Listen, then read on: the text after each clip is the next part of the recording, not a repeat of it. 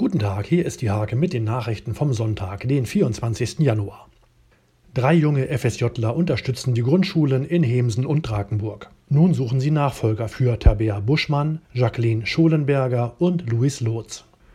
Die Koordinierungsstelle Frau und Wirtschaft bietet ab sofort wieder Online-Beratung und Videokurse an. Pandemiebedingt wurde die Planung verschoben, einige Formate wurden als digitale Varianten geplant.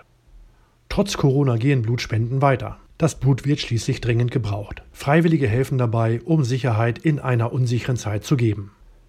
Die Volkshochschule hat ihr neues Ergänzungsprogramm erstellt. Zukünftig wird es, auch wegen der Corona-Pandemie, auch digitale Fortbildungsangebote geben.